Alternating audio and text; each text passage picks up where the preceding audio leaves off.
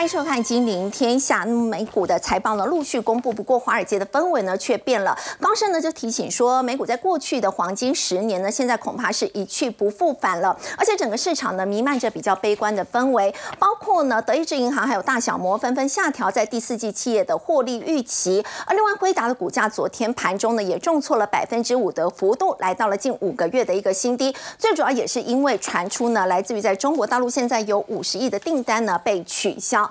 不说中国呢，要特别关注呢，习近平现在出重拳了，要来管这个金融活动，现在要纳入监管，最主要是要针对中国的房地产吗？另外，他也寄出了现在说家庭文明的新风尚，这是为了要刺激中国大陆的生育率呢，还是要提升接下来女性的这个劳参率？我们在今天节目现场为您邀请到的是总经专家吴家龙，大家好。资深分析师谢承业，肥爷好，大家好。资深分析师许峰路，肥爷好，大家好。好，我们先请教陈燕哦，在过去十年呢，我们说美国股市呢都是大幅度的跑赢其他的市场，不过这样的一个局面呢，高盛说以后呢是不复返了，黄金十年不见了。对，这里的黄金十年哦，高盛提的这个是说过去十年美股的表现领先各个这个金融市场，你不管拿美股跟中国股市跟欧洲股市、跟台股还是亚洲任何股市相比，它的表现都相对强劲哦。嗯，但是呢，高盛特别提到说，未来的黄金十年不应该不是说未来还有没有黄金十年，应该就没有了。他他的文字里面，我我在看，我就觉得说，哈，所以你的意思是说，美股以后不会再涨吗？不是，他的意思是说，美国股市现在的溢价明显，也就是说，它过去。领先全球股市上涨的这个黄金十年，到目前来看，应该已经达到一个相对比较弱的一个状态了。所以你要它未来十年继续领先全球股市不容易，但是不一定是跌。可是，可是实际上他也有提到，为什么不能跑赢其他市场？第一个，除了溢价明显之外，还有主要股市的一个上涨集中在少数的个股身上，所以他特别提到说，未来要提醒大家要注意分散风险。那分散风险，我从报告里面再看两个角度，第一个是你不要就集中在。过去你喜欢的这些科技股身上，你可能要转移到一些小型股哦，这是他提到的第一个。第二个是你要不要分散到其他的区域？嗯，所以未来十年会不会再重演过去跑赢市场的状况？不太容易，不会再见到了，不容易，不容易了。他也没有说绝对哦，他有讲到一句一个弹书，除非这些企业的呃老板、负责人、CEO 能够持续带动美国这些企业获利的增长，我想说，哎，这不是讲废话吗？所以。因为他前面已经说不容易了，对不对？好，那我们就来看他讲说，除非企业能够持续的增长，那到底财报的部分怎么样？因为目前第三季的财报看起来是不错，看起来是不错，可是问题是还是警告未来需求疲软跟前景不确定这件事情。像德意志就讲到说，财报呃财报季以来第四节预期其实有被下调。简单来讲，就是说过去股市强劲的上涨，大家希望看到第三季的财报有一个非常亮眼的数字。但是目前各个财报看出呃出来的数字虽然不错，可是其实没有呼应到股价上涨的这样的一个水准。再来，他们也开始担心说第四季企业财报的状况。会不会开始往下修？你看这里就有了嘛，第四季预期已经下调了嘛。所以第三季看起来目前是不错的，不过第四季看法会比较悲观。当然，我觉得我们从这一次这个叫呃呃整个经济里面的金丝雀叫开拓重工，它叫景气金丝雀。实际上，它这一次第三季的获利相当好哦。你看哦，北美建筑设备销售强劲，因为这个是。拜登不是做了很多财政支出嘛？哦，获利是达到两位数的增长，可是累积订单减少。这里面有个特别重要的数字，就是第三季的成长的力道比第二季不好，也比去年同期不好。所以虽然获利达到两位数的一个增长，但是开拓中工有得有提出一个这个警告，他说他担心整个。这个因为开拓重工是做基础建设的嘛，那基础建设不是带动整个景气的上升？他有提到说，景气上就是说他们看到景气上升的力道会不会到这边就到顶了？这个是开拓中工提出的一个警告。当然，我们我们不晓得，我们持续观察。但是开拓中工如果是景气的金丝雀，他提出这样的警告，我觉得我们可能真的要特别特别注意哦。所以他也担心说第四季的展望暗淡哦。市场也在讲这件，因为他自己讲的嘛。他说我我觉得我的成长力道已经开始走弱了，那会不会最好的时刻已经过去了？这是他自己开拓中工提出来的哈。那当然这一次我们在看领引领大盘。上涨的我们叫七美人、七仙女也好哈，就是超维啦、辉达这些哈，还有包括 Google、AI 这些股票、苹果等等哈。那超维的这个财报出来以后，财测逊于预期，这个就是我们担心的，就是说你的股价冲的这么高的情况下，我给你了一个相匹配的财务报表，嗯，如果你没有那么好，那股价是不是要修正？超维其实也是财报还不错，但是财测就是不行。财测就不行。对。那当然在这当中还有一个重点，就是我们看到了云端啊，像相关的脸书啊、Google，实际上业绩表现都不成长的力道都不够。那这当然会影响到超维等等后续的一个表现。那苏思峰还是看好 AI 晶片的收入，明年能够突破二十亿美元。不晓得这个部分他有没有考虑进去？我我是认为应该有可能，他从其他的地方去弥补那个业绩。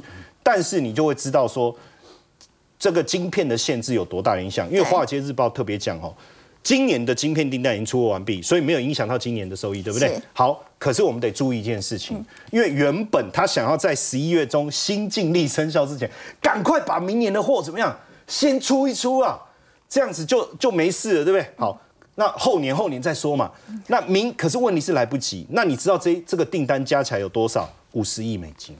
这个订单五十亿美金，那原本明年要交货，对不对？我我提早出货嘛，啊，现在就出不了了嘛，这个业绩就不见了嘛，那接下来怎么办？哦，所以这个部分我觉得还是要去关注啦。那市场现在大家的这个这个敏感度也特别高，所以波动也开始变大。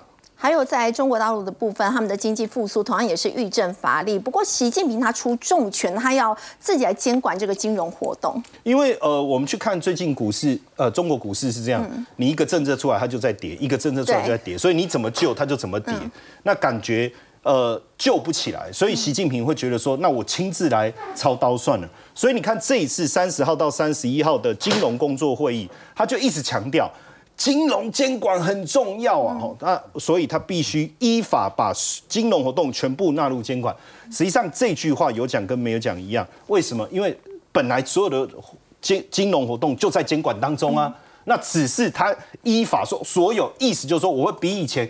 盯得你更紧，I'm watching you 那种感觉哈，那意思就是说，你你金融市场的乱象，我一定要把它消除，我一定要救股市。可是我们也讲过了，在这当中最大的问题还是房地产。你房地产怎么样让这个这个居居者有其屋嘛？这件事很重要。所以他们这一次八月二十五号审议通过一个十四号文哦。那传到各城市，这个十四号文有两个目标，我先简单的讲一下。第一个叫保障性住房，这什么意思？我们之前在讲烂尾楼，你要盖好啊，我给你钱，你要把它盖完了，你要把房子交给人家。可是问题是，他们拿了钱就跑了，哦，或者是说拿了钱还是没有办法完成，这时候怎么办？你要怎么样让大家有房子住？这件事很重要。他推出的叫保障性住住房，但你简单仔细的去研究它的内容，其实很简单，很像我们的社会宅的概念。什么样的条件你可以去住？你可以申请这个保障性住房。那你住了以后，你能做什么？不能做什么？这件事情它规范的非常的清楚。其实目的就是要收拾烂尾楼的残局，收拾烂尾楼残局。但另外一个就是推动建立房地产业的转型。就你们不要一直搞这个商品房啊，然后不断的推啊，然后又卖不掉，然后炒房价。哦，目的是要稳地价、稳房价。所以从这两个方向来看。金融的部分要稳定下来，房地产的部分要把信心找回来。嗯，但是我们会发现说，现在有一个更大的一个问题是什么？就是出生率的一个情况。你看哦，中国历年的出生人数不断的在下滑，你最二零二二年是不到一千万，这新增人口不到一千万，所以它等于。是是，整个人口数已经开始转向了，已经开始转向，所以很多的经济学家，去年出生人数下降了百分之十，这是历史最低的水平，所以也让他们总人口数开始往下掉，哦，开始往下掉。那经济学家也说，哎，怎么我们还没有富有到可以去处理老年化的问题的时候，人口结构已经老化了，嗯，所以现在人口老化的状态下，就会让整个国家债务背的数字是越来越高。所以最近他们有一个哦非常重要的一个文章，我看发到很多的媒呃他们自己的官媒哦，在谈这件事情。习近平讲的话，习近平讲的话哦，他就。这个说要营造家庭文明新风尚，这是什么意思？然后我就很仔细的看了这个文章，我想说，营造家庭文明新风尚，意思就是说，大家要比较时尚一点吗？还是要怎么样？哦，还是衣服穿着，还是娱乐，还是文化？不是，他这里面讲到一个非常几个重要的关键，他提到，他既然讲讲讲了这个桃母巨鱼的故事。还有还有岳母这个次子的故事哦，还有化敌交子的故事。我说，哎，这个以前好像我们小学还是国中有学过，对不对？其实一开始他就先讲这个。那他们的文章里面习惯不会明讲哦，儒家的文化叫暗示嘛。那这三个故事背后当中，其实母亲都是教他的小朋友说，好好当官，报效国家，爱国，爱国，然后不要爱钱，你不可以贪污，你要清廉。哦，类似这样。当然，在这里除了这个以外，它还有几个用意。第一个就是说，你要你爱小家，也要爱国家嘛。爱自己的家，爱自己的家，爱国家。那你爱自己的家，你爱自己的家，那家庭不会只有两个人嘛？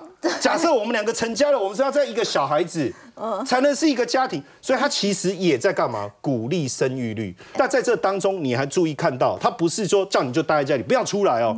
他除了叫你要带小孩，然后你要正确的教。是身教之外，还要参与经济社会，所以他这个文章其实也在暗示一件事情：你们这些各个指导单位啊，你对于妇女的就业，尽你不要重男轻女，就说只有男生你才提拔他，提升妇女，你要提升妇女的经济条件，你要给她工作的机会哦，就变成这样哦，所以才能帮助妇女处理好家庭跟工作，兼顾家庭，所以不得了啊！这个习近平一篇文章啊。点出这么多重点了，我不知道他们有没有看懂，但是我们的节目我把它讲得很清楚了，哦，我们直接帮大家讲很清楚，把它解读出来，解读了出来。当然在这当中，我们还是看到了一些，呃，我们之前谈到的，就是说整个政府财政结构问题要解决的这个困境，哦，到目前为止，我认为还没有有效的解决。所以你看，哦，最近他们山东、四川、广西这几个地方。宣公安局宣布说要裁撤合并派出所，合并派出所。我特别强调一下，其实派出所是比较属于地方性的这个警政警政机构，所以有一些编制都是所谓的临时编制，或是这个这个这个体系外的编制哦。那所以它合并的目的是什么？哎，这种兼职的。非正职的这些，我们是不是都把它把它弄一弄弄掉？是不是可以减少这个相关单位的一个支出？所以你看，这个原本要维稳老百姓，你说哎，那是不是不用维稳？不是，我觉得最主要的问题就是他的这个支出没有办法再扛哦。所以你看，要把这个工资待遇低的这些辅警或协警哦，把它减少哦，这也看到了这样的一个问题。那当然，我习近平在加强金融。地方以及发了这么一篇感性的文章之后，能不能让整个经济有所表现？我觉得还是有待观察。好，刚陈燕到我们看到，在中国大陆呢，现在他们也要赶快的来拼经济，刺激经济的发展。那么一方面呢，除了习近平自己现在要这个监管金融活动之外呢，还有包括在房地产的一个部分呢，要请教吴老师哦。习近平要监管所有的金融活动，是不是也是主要是针对要救房地产呢？加上刚刚其实陈燕也有提到的这个新房改十四号文的一个部分，所以他最重视的还是现在中国大陆所面临的房地产危机嘛？呃，现在习近平亲要亲自来抓经济、抓金融。嗯，那么习近平这这个面对的经济危机，啊，我们整理说至少有五个五大经济危机啊。那一定要面对的房地产，那房地产后面引出地方财政，因为很多地方财政收入是靠地地给他开发嘛，哈。是。然后呢，银行的贷款，还有银行可能买了一些他们的那个债券等等，所以银行也也会出问题，那个不良。资产会暴增，对，那个房地产之前是就业问题，嗯，啊，就业不行的话就交不出房贷，嗯，然后就业问题之前呢是出口跟制造问题，嗯，啊，那所以呢这些问题环环相扣，核心在房地产，然后这个房地产问题的解决呢，就是变成说他现在推出一个办法叫新新房改，那么这个观念哈，其中区分两个两两种房子，一种叫保障房，嗯，啊，一种叫做商品房或者做改善房。那保障房是保障基本家庭的居住需求，啊，那这个要实现居者有其屋这样的一个战略目标，这种保障房哈，我我想来想去哈，可能接近我们台湾这边的国民住宅或社会住宅的概念。哦，哎，那如果是这样的话，那么这个来处理房地产问题哈，的确会比较管用。居者有其屋是居住的，都是可以拥有这个房子吗？啊，应该是吧。就是说，它针对的是那个工薪收入阶层。哦，中低收入阶层，它分成低收入的跟中高收入，因为有很有很多科技厂，它附近需要有员工的这个住宿或住宅，那这个部分可能收入比较高。可是有很多是属于中低收入的，然后它居者有其屋的话，就是针对不同的收入阶层去提供他们适合的这个居住需求。也就是说，回到他的房子是用来住，不是用来炒这个大方向啊。对。然后呢，他其中有提到一种，就是把某些商品房改建。来做保障房，这样的话，一方面帮那个商品房消化一下，那二方面的话，也可以增加这个社会住宅这种提供。所以这样的话，在有助于实现居者有其屋这个目标。那所以呢，这个部分的房房地产改革的话，坦白讲方向是正确，就看他做到什么程度哈。再来一个就是金融方方面啊，金融会议我们知道，二零一五年六月的时候，因为习近平的生日是六月十五号，结果那个时候上海帮。在股市上面突袭杀下来，然后号称后来被人家形容为金融政变，所以他对金融这个领域有点嗯这个不放心哈。那现在他终于要亲亲自出来抓金融，那预防金融风险。那这样的话，在开中央这个金融工作会议，这里有个区别，原来政府体系里面就有各种什么人民银行啦、那个财政部啊，还有这个证证券啊、银行啊、保险这些相关的那个机构。这是国家体制，他现在用党的体制，在党中央里面成立金融工作会议啊，或者金融小组之类的，是用党的机构来指挥国家这个机构，就党凌驾于国家之上。嗯，好，然后呢，开始两件事，第一个事情发生之前要建立预警，预警；事情发生之后要危机处理能力。哦，所以他现在对金融风险很重视，那是因为对于这种算是没有民主。啊，独裁专制体制下最怕的就是腐败。嗯，那腐败如果扩大以后呢，很多贪腐来的钱就会想办法资资本外流，转到外面去，洗到外面去，然后呢，国家等于被掏空。那习近平当然要对付这个啊，所以他这个金融监管很很很强调嘛，哈，是目的在在这里。那大环境是这样，就是美国其实在对中国的经济有加压力。从贸易战到技术的那个制裁、金融的制裁等等，还有包括那个高阶人才的培养，现在也把它砍了，哦，限制这样。那这样子的话，那么他第一个做法是透过量化紧缩跟升息，目前在进行的，以对抗通膨为名义，量化紧缩跟升升息，它会造成说原来流出去的资金现在要抽回来。哦，原来货币放水，钱跑出去，现在货币收缩，钱跑回来。钱跑回来，但是中国这边就会资本外流。对啊，等于等就跑走了。对，等同于对中国抽银根啊，是，就是原来流过去的钱，现在他要抽回来。抽回来了。那这样的话呢，就是会恶化银行危机、房地产危机嘛，资金跑掉了哈。然后这样的话，如果严重的话，会出现金融系统性风险啊，这个就是习近平他现在要对付的啊。那其实做大环境方面，因为。美国在升息，这个都全部全世界都看得到。那这个升息对中国经济跟金融是有影响的。嗯。那么现在碰到了另外一个问题，就是李克强去世后，嗯。那么习近平在保党保政权这样的思路之下，就是以社会主义为基础来治理国家的这个基础下，他会开始考虑到经济安全，就是降低对美国的依赖，从市场、技术、资金各方面要降低对美国的依赖，然后避免外来投资。哦，把手伸进中国内部，制约中国的经济，制约中国对，所以他希望主动脱钩某些地方。美国不是要脱钩吗？结果习近平发现，哎，有人说他怎么傻傻的，怎么好像在做帮助美国脱钩的事情？不是，我把它称为主动脱钩。中国倒是现在自己，哎，对，主动脱钩就是我不希望太过依赖你，以至于你可以制约我。现在如果再继续改革开放下去的话，会让人民去依赖市场，让企业依依赖外国订单。这样的话，他们就不再依赖政府。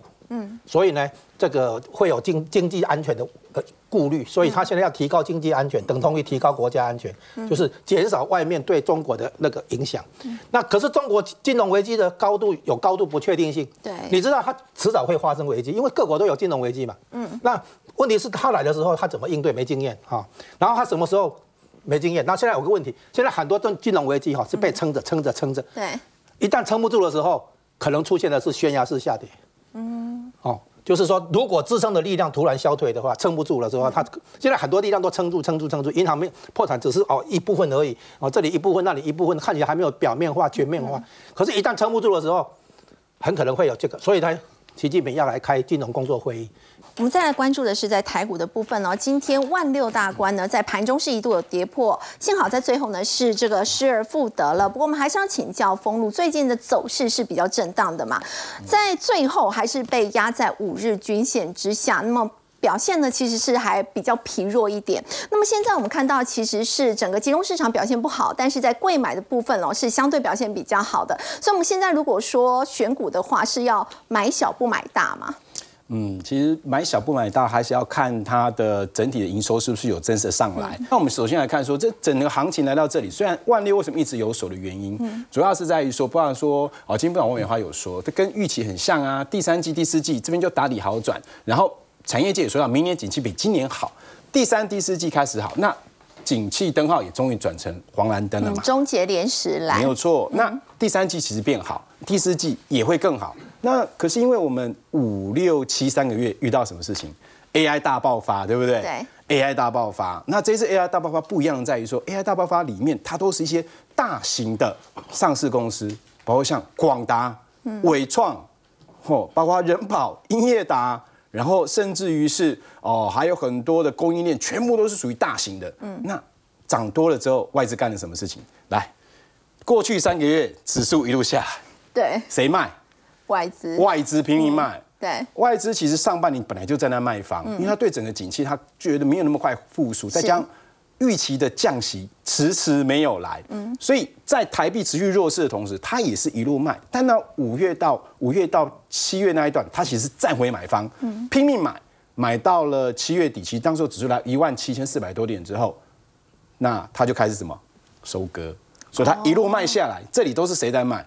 都是外资卖，包括近期你看到外资在十月份单月哦，净卖超超过一千四百亿，哇，这个当然这么大的卖压，一定是把指数打下来，所以集中市场相对弱势的原因在这里，就是因为外资拼命的在卖超，嗯，对啊，因为台北股市本来位置就比其他高啊，你看之前美国股市几乎全部都跌破年线，台北股市没有跌破年线哦，那近期他们其实在慢慢进行筑底，那只是说外资在现阶段台币还在弱势的同时，它不会立刻怎么样。回过来买，还是属于在那卖方，包括像啊这一这这几天也是持续在卖方。那为什么 OTC 就相对来讲比较强？第一，它本来股本就比较小嘛，就比较好控盘。再来，外资琢磨的不深，因为这一些在 OTC 的市场里面，我们最最熟悉的可能就是有几个部分。我们先来看手机，嗯，那 OTC 大家股本都比较小嘛，对不对？没有那种百亿的嘛，很少啦。那手机族群里面，像最近在反弹是稳茂，嗯，哇，上礼拜才破底，这礼拜涨了快二十个 percent。涨二十五 percent，红杰科，嗯，这也上来，那股本能相对小。那感测元件的身家电子，它也是手机相关的。好，那这三个其实是被谁带动？被联发科带动。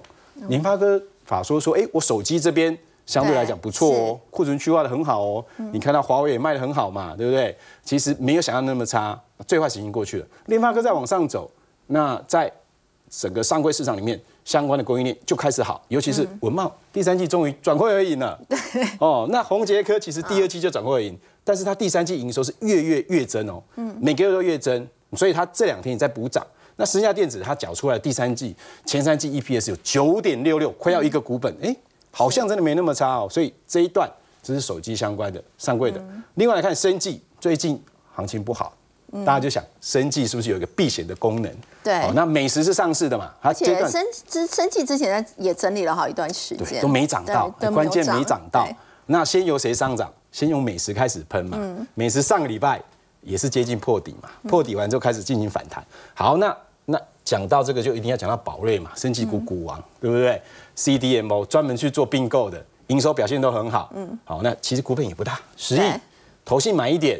股票就升上来了，嗯，然后今天的话，包括像松瑞药，它股本稍微大一点，但是也是久了没有人去操作，筹码相对上比较安定啦，所以今天也拉拉出一根。那另外稍微可以撑得住上柜的一个指数的还有谁？细金元嘛，嗯，环球金算股本比较大了哦，对，前三季前上半年的获利有二十二块，哎，超过二十二块，也是赚两个股本，股价在四百多块，不贵，嗯，那最近有人在买，投信也在买。外资也想买一点，哎，就止住了。五四八三的中美金上半年的获利也超过八块，嗯，股价才一百出头，嗯，那你对照很多 AI 股之前在涨的时候都没有 EPS 嘛，所以买到这边相对来讲就比较安心。你刚刚提到选股的话，现在比较重点不是看大或小。然后是要看这个它的筹码到底有没有干净，没有错。不过 AI 的话，大家就会觉得它的筹码是相对比较凌乱，所以如果我现在选股要看筹码，要怎么挑选？好，筹码的话，我们刚刚讲到外资其实在上市买的比较多嘛，所以它压的会比较大。那可是有没有他也有买？那可是或者是投信一路买的。那我们来看，在台积电法说完之后，我们大概可以确认今年的景气，其实从过去我们讲第二季库存调整完之后，到第三季会调整完。但其实现在延后到大概第四季，基本上你看到的手机差不多了，记忆体也差不多了。我们之前在第二季的时候跟大家提过很多次记忆体，对不对？确实，它的第三季表现就开始变好了。那现在还有谁？细晶圆、晶圆代工嘛。所以联电这一波其实呃也是整理很久了嘛。嗯。哎，可是最近指数在破底，它没有破底。对。哎，这个底部已经打出来了。投信天天买，投信从七月下旬开始天天买。嗯。哇，那投信每天买超都买它。啊，这未来会不会攻？当然会攻啊，因为明年的景气一定比今年好嘛。所以它现在位阶还是相对位阶相对低，因为它还在哪里？对，在季线附近。好，那另外的话，景气循环股还有谁？被动元件嘛。嗯。被动元件龙头是谁？国巨，国巨也是并购网啊。嗯。它的获利表现也不错，那公布出来第三季，哎，也不错哦，获利很好哦。你看股价站上季线之后，投信其实小量经营，但是外资可是天天买。嗯。因为外资不是天天都在卖超，你买它哎，啊，股价这边也是站稳季线，所以它只要接近季线都是布局的位置。嗯，因为明年景气也确定好，它也切入到车用。那另外呢，当然就是做金融代工的延伸嘛。对，环球金来上柜的，你看投信其实也是在这边小量的经营，但股价有没有打出一个底型？有哦，指数在破底，它没有在破底啊。嗯，那那所以它在这边今天是出量往上挑战，这边是一个套牢区啊。但请记住哦，它不是供给型的股票。它的操作策略一定是压回来，压回来接近季线再来买哦，不然它可能涨一天要休息三四天，三四天三四五天。那另外台盛科就因为本身母公司就是日本嘛，嗯，对不对？日本的日本的公司，那它也是一样。你看这一段时间，悄悄的把所有底薪都涨出来。那今天整个细晶元都在反弹，它也攻，但是你要注意，这边都是只守不攻。嗯，所以尽量在操作策略上面，等它压回来，或是有利空的时候，它在打底，在平盘下的时候，都是压回再买吗？我认为都是压回再买，因为现在的盘，它要攻，一定要等到几个重要的事件。第一个，美国股市能够持续性的大涨。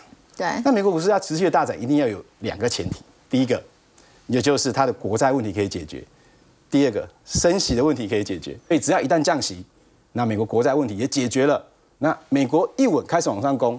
这些股票就会比较有往上连续性攻击的机会，那个时候可以是行情转强攻击。可是目前它还在做万六保卫战，这里是不太适合做追加。但是它有超跌的时候，我觉得可以逢低承接这些绩优个股。好，刚封路段我们看到呢，现在台股呢就在万六附近哦，现在面临到万六的保卫战。那么逢低呢，在针对刚所说的这个筹码比较安定的个股来进行布局。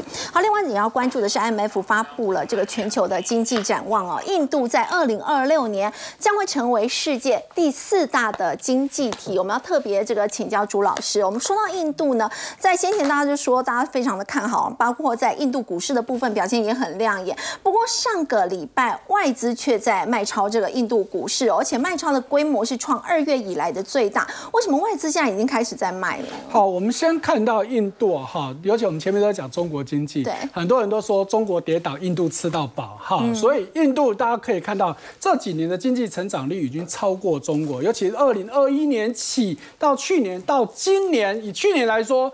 中国经济成长率三趴，印度是六点八趴。是今年上半年，印度成长七点五趴，中国是五点四趴。好，所以你看，IMF 说二零二六年成为全世界第四大经济体。可是我跟你讲，现在它的股市就已经是全世界第四大，就只比美对比美国、比中国、比日本小而已哦。而且它现在规模是三点四兆美金，是台湾的两倍多。哇，好，所以回到一个现实的问题，哎，看起来都很好嘛，那外资为什么要卖呢？好，那问题就在涨太多了。好，我个人觉得这是第一个问题，是它多会涨，从二零一六年以来一直到现在，它年年涨。如果对台股有熟悉的，去年我们台股跌二十二趴多，它是涨的。而且它还创历史新高。今年你可以看到这个图，它在回档，对不对？可是。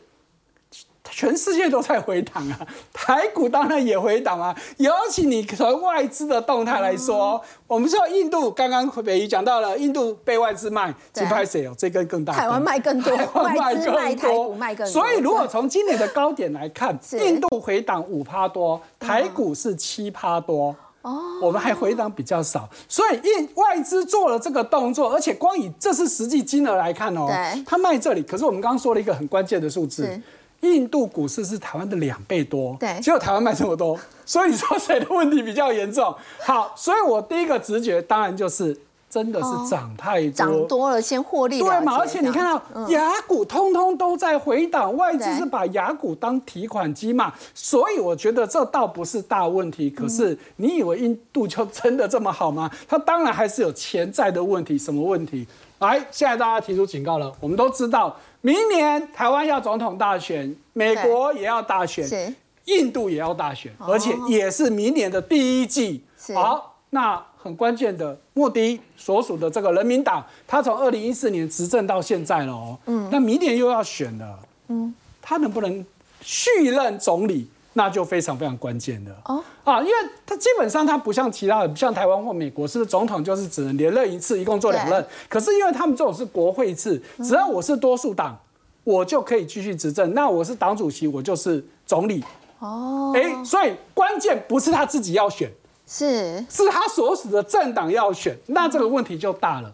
如果你只看莫迪本身的民意要支持度是非常非常高的，觉得他把经济弄得很不错。他基本上我们刚刚说，不管从股债汇，不管你从哪个金融市场，他都非常好，经济的基本面也非常的好。那怎么看都没有道理他会败选。可是关键我们刚刚说的，不是他自己要选的，是他的政党。如果是他自己要选，他民意支持度是常年维持六到七成。以全世界民主国家来说，它几乎是可以说是最高的，而且一四年到现在快要满十年了，它都还可以这么高尺度。可是问题是，它所属的人民党就没有那么好的呼声了，尤其在一些地方选举，其实都在输，所以才会有这个声音。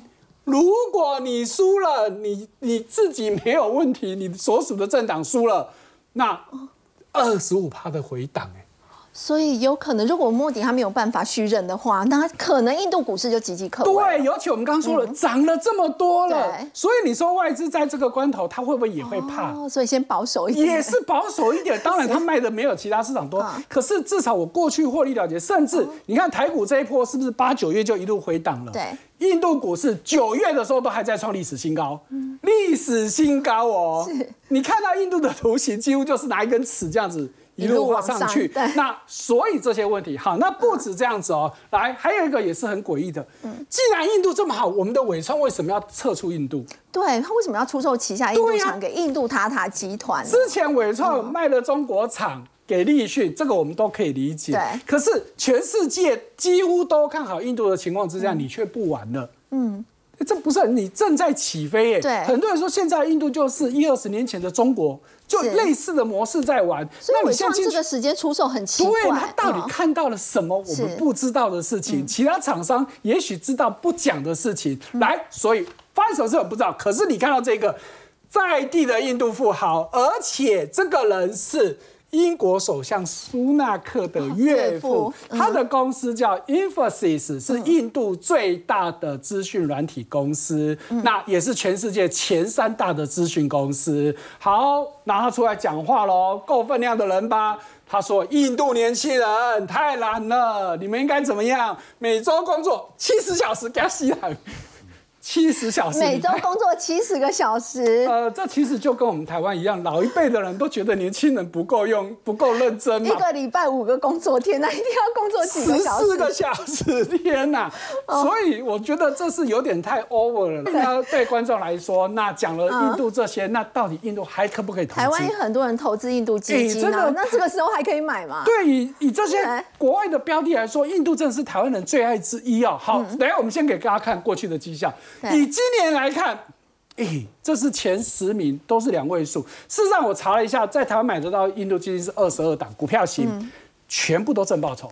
哇，最低都还有九趴。因为刚刚有提到印度股市都涨成这样，对，所以你不要觉得哎，对这三成两成跟台湾的基金比起来好像也没有比较厉害嘛。你可是你要再往回看，对，如果你抓一年抓三年，台股我们说之前在大跌的时候，人家都持续涨，所以整个算出来，尤其你看到三年、五年，五年人家的绩效就很对惊人哦。对。所以印度这个市场，你一定是要长期慢慢、慢慢、慢慢的是，甚至哦，如果你觉得它的股波动太大，你再看到债，好，台湾买得到印度债就这五档基金，有没有看到？也全部是正报酬。对。如果对于债熟悉的都知道，今年债券期一类的，嗯，去年更惨了，去年更惨，哎对，我这都换算成台币报酬了哦，全部都还正的。是。我说了，这台湾就这五档哦，而且时间拉长到五年都还有报酬，对，都报酬得很漂亮。印度对今年的不止今年，过去这几年不但股市涨，它连汇率都稳定。我们以前最怕市场，我可能赚的波动太大的我赚的股市就有汇率汇率赔掉对哎他们有这个问题，是所以我会觉得。观众朋友，如果你有兴趣的话，印度你长期布局。那至于你说担心穆迪会不会输，我觉得没有办法去认的目前真的是想太多了啦，因为至少 大环境里面还没有比较具体的证据证明对说他会败选。嗯好，我们先休息一下，稍后来看到的是呢，在今年大家说钢铁的景气呢似乎是不太理想，不过手工具产业呢却是表现非常的不一样。我们先休息一下，稍后来了解。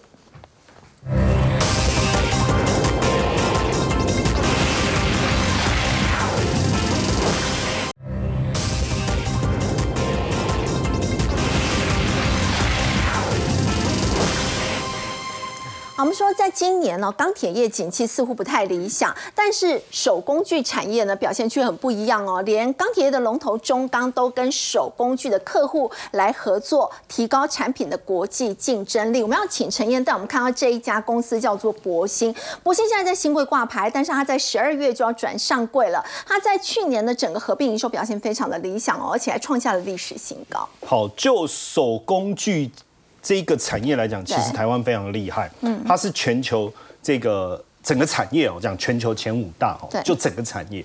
而且呢，很棒的地方是什么？就是你只要到到中部绕一圈，嗯大概你想要找的零件啊，相关的业者都可以找齐。对就是另外一个台湾的奇迹，叫做整个产业的聚落效应。嗯所以你看，今年的钢铁是表现不怎么样，然后下游也衰退。可是我就讲说，为什么手工具产业具，我们叫独树一帜哦，每年有一千三百亿的产值哦，全球前三名，出口是全球前三名。那你看出口量减少，可是单价却成长，减少啊，对但是单价为什么成长。？对，重点就是质量，重点就是质量哦。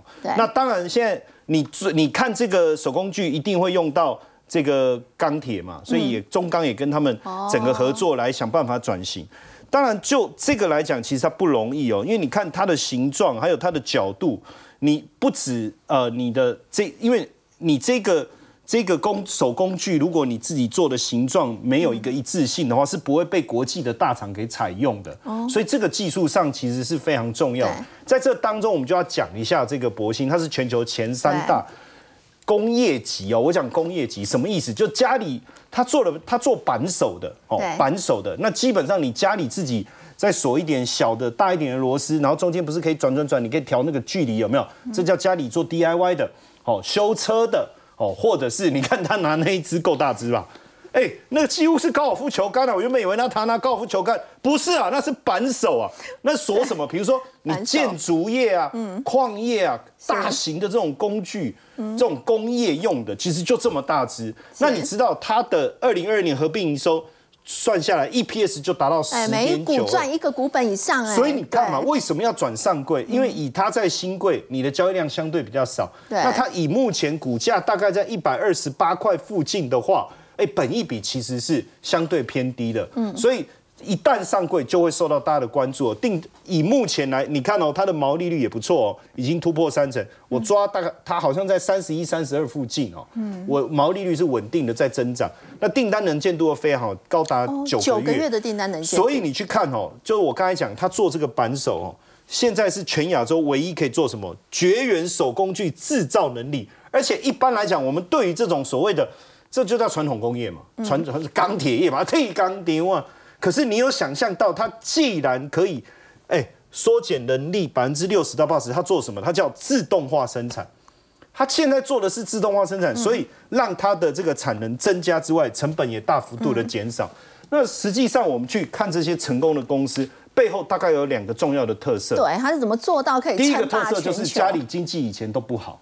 第二个特色就是都要标会，就我统计这些成功的老板，创业资金吗？创业资金，你知道他小时候其实家里经济环境也不好，那你要买米就要到米店嘛，那就跟老板赊一下账，赊一下账，可能爸爸拿到薪水再去付，可是一个人去赊，一定全家吃不饱，所以兄弟姐妹就轮流去赊账，轮流去赊账，不然老板说，嗯，又是你又是你，对不对？老板也记不起来，哎，那他也不是不是同一家人，不晓得，那所以当时他就有一个想法，要让。大家有饭吃，要让家人有饭吃，他要当老板。小时候的愿望就是要当老板。二十几岁，哎，其实二十五岁之前他就已经两次创业失败，然后之前还做那个水龙头，所以你就知道说他在于这个材料啊、设计啊、模具啊这方面其实是有专长的。所以后来就有个朋友跟他说：“哎，你要不要来做扳手？为什么呢？全台湾没有人能做出这么精密，因为你看那。”它不是一个方方很简单的模具，它有方的有圆的，重点是它还有中间这个条的，有没有？嗯，它其实是很精密的，而且如果你做得出来，全球的几大品牌订单就来了。哦，他说：“哎，我来气挂麦了。”那他就去，他要去做别人做不到的事情，他就去把日本人做的这个把它买回来，拆呀，研究啊，然后自己设计机台啊，后来它可以生产以后。就是标会 弄到一百万哦，所以你看哦，买回来拆解，去买日日本的扳手回来拆解研究，然后自己推出一套标准化的生产流程，非常的不容易。那当然一开始也是我们讲。这个台台湾台商很厉害，就是每拉着一一一个皮箱嘛，就全世界跑天下，他就去到处去找订单。那也在报纸登广告，嗯，那就接到一个三十五万，哎，在当时这个是大单呢，因为他一年一一个月营业大概五十万呢，所以你拿到三十五万的大单不得了啊，对不对？他就赶工啊，赶工啊，可是怎么样就是没有办法如期交货，怎么办？没有办法交货。突然接到一通电话，那真的是他的贵人跟他说下订单的是诈骗集团。叫他不要出货，不然你那个产品出了以后，钱可能也拿不到。血本无归，所以他没有办法东西交货，逃过一劫。没错，保住了。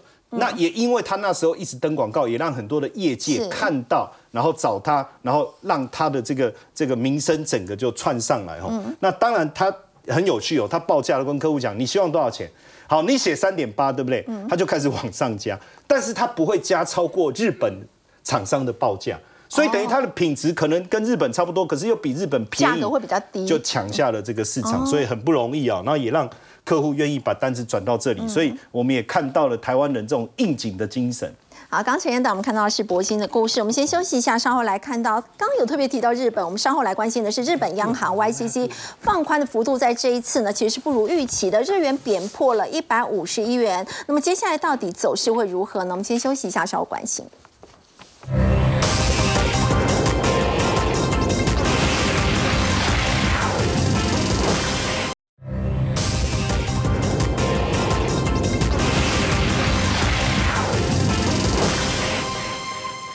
央行 YCC 放宽的幅度呢，在这一次是不如预期的，这导致日元贬破了一百五十一元的价。我要请教吴老师，为什么在这一次日银还是没有放弃宽松的政策呢？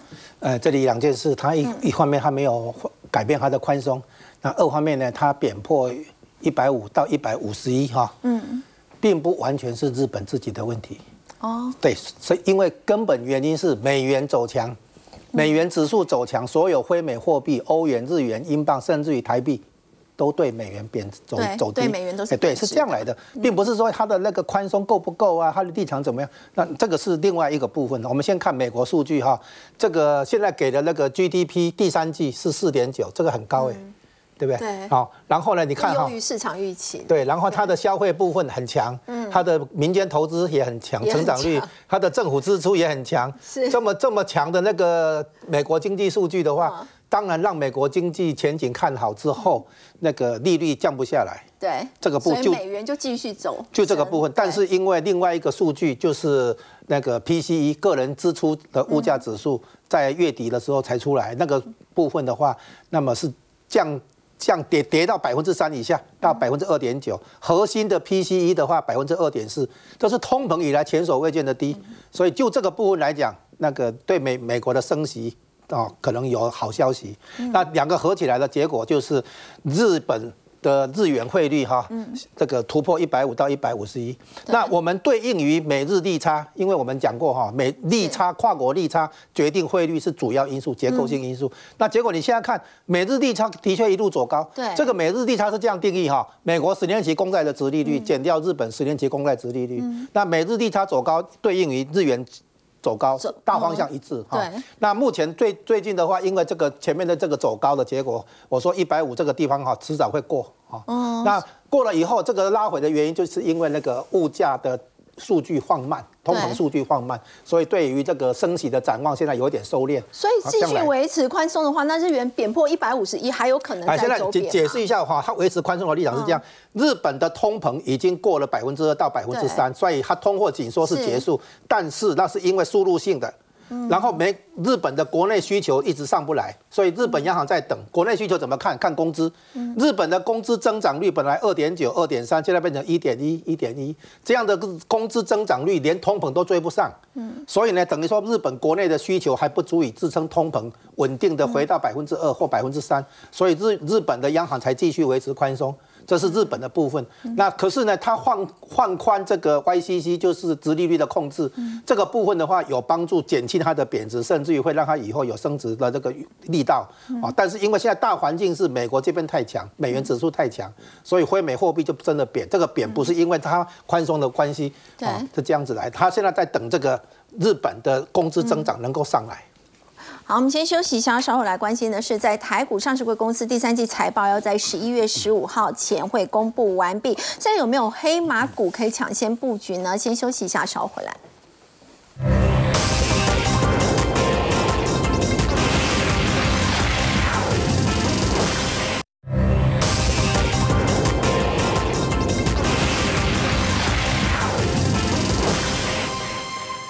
届财报要在十一月十五号前要公布完毕，要先请教封路呢。那现在有没有一些黑马股我可以先布局的？嗯，当然有，因为其实第三季的财报你可以用七八九月的营收来做推估嘛。对。那如果说它今年表现都不错，它现在股价又相对大盘强，那表示一定有东西在里面。所以首先来看，那我给大家来讲这个亚航，哎，做设备的嘛，对不对？五成是相关的。那它第二季 EPS 二点零七，第一季也有一点四五，其实表现都不错。前三季赚超过三块。那如果这样简单来讲，哎，上半年有三块多，那全年应该是六块到七块，对不对？对，差不多吧。啊，可是你看它股价一路的创高，大盘最近在拉回，它是小幅度的压回而已。第三季的 EPS 现在有法人估出来有五块，块哎，比第二季成长一倍以上，其实成长超过一倍哦。对，而且是比上半年加起来还要多。嗯，所以它最近股价这么强，应该是有有它的道理。那它拉回来在这个位置附近，我觉得可以逢低的去做一些的简单的布局，等到它有利多出来的时候，可以怎么样？短线先跑一趟，因为现在我们讲过，不是攻击盘拉回有甜头就要先撤退，然后再来的话就是材料 KY，哇，今年的标股王哦，那 EPS 的数字其实第一季才大概七块钱左右啊，那第二季是十五块钱啊，第三季现在法人估是二十一块多啊，我认为还可以上修。是，我认为还可以再上修。那股价最近回到季线，我觉得这边就是一个好的布局的。对，我认为这边是可以布局，因为十月份营收应该仍然有机会创新高。那再来的话，反甲，哎，车用这个其实我们在今年的三月跟大家讲过，比亚迪供应链，你股价相对强，回季线是机会。EPS 四块，我认为可以上修。第二季有三块四，因为比亚迪营收获利创新高。对，最后当然就 AI 的伟创。对啊，伟创怎么办？哎呀，第二季这是业外嘛。第三季可能法人估到两块，一样有业外，大家最近也知道它卖场嘛，对不对？可能也有其他业外，但股。